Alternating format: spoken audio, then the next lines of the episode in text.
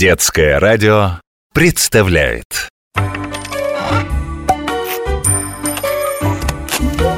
Необыкновенные истории обычных вещей. Разрекламировали тебя, дорогой мой карандаш из клея. А толку от тебя нет. Мы с другом пошутить хотели. Вымазали девчонкам сиденье парт. И ничего, никто не приклеился Ладно, можешь в ранце оставаться. Места мало занимаешь. А я пойду, поищу у папы настоящий клей. Я клеющий карандаш, а не приклеиватель девчонок. Я хорошо и аккуратно клею бумагу, картон, ткань, фотографии А на пакости и глупости не способен. Появился я на свет, точно помню, в 1969 году в Дюссельдорфе В немецкой компании с филиалами по всему миру – Основал ее 135 лет назад торговец Фриц Хенкель. Начинали с выпуска стирального порошка, а теперь и косметику, и клеящие карандаши делают. Моему создателю губная помада подсказала идею. Он придумал рецепт клея, а потом футляр для него. И приступил к производству. Руководят приготовлением клея специалисты через компьютер. На мониторе цех, в центре резервуар со смесью для клея. Она должна быть жидкой, поэтому в цеху очень жарко.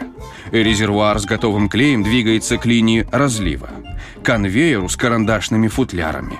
Заполняет их, и они отправляются на станцию охлаждения. На такой станции температура достигает минус 10 градусов, а полуготовые клеящие карандаши с трех сторон еще и обдуваются холодным ветром из специальных вентиляторов, установленных на стенах и потолке. Низкая температура и холодный ветер позволяют остудить партию карандашей за 40 минут. Клеящие карандаши готовы. В день по 200 тысяч.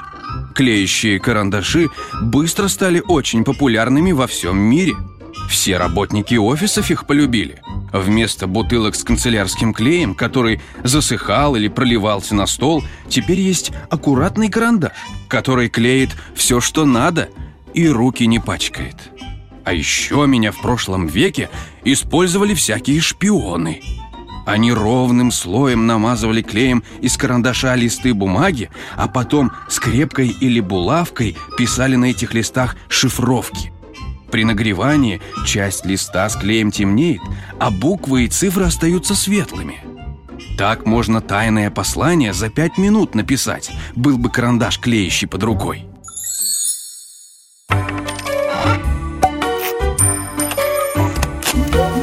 Необыкновенные истории обычных вещей –